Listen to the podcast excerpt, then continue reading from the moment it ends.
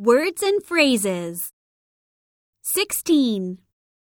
elephant, giraffe, horse, cat family, all members of the cat family, bear, caterpillar, moth, owl, eagle, clownfish, turtle, graceful movement, bark, friendly towards people, fierce, frisky,